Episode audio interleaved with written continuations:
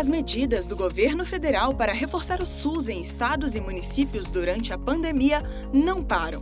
Estados do Norte e do Nordeste começaram a receber mais de 5 mil concentradores de oxigênio que vão amparar unidades de saúde com pacientes internados em leitos de UTI Covid-19. Cada concentrador funciona como uma mini usina, com capacidade de produzir 5 litros de oxigênio por minuto.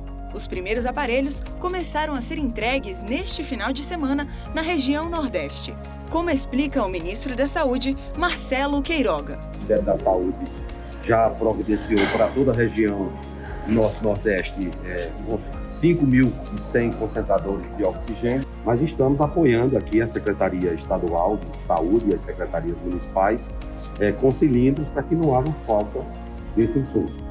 Apenas neste ano, já foram enviados para todo o Nordeste 4 milhões de medicamentos para kit intubação e 4.500 respiradores. Este foi o Minuto da Casa Civil da Presidência da República. Acesse casacivil.gov.br.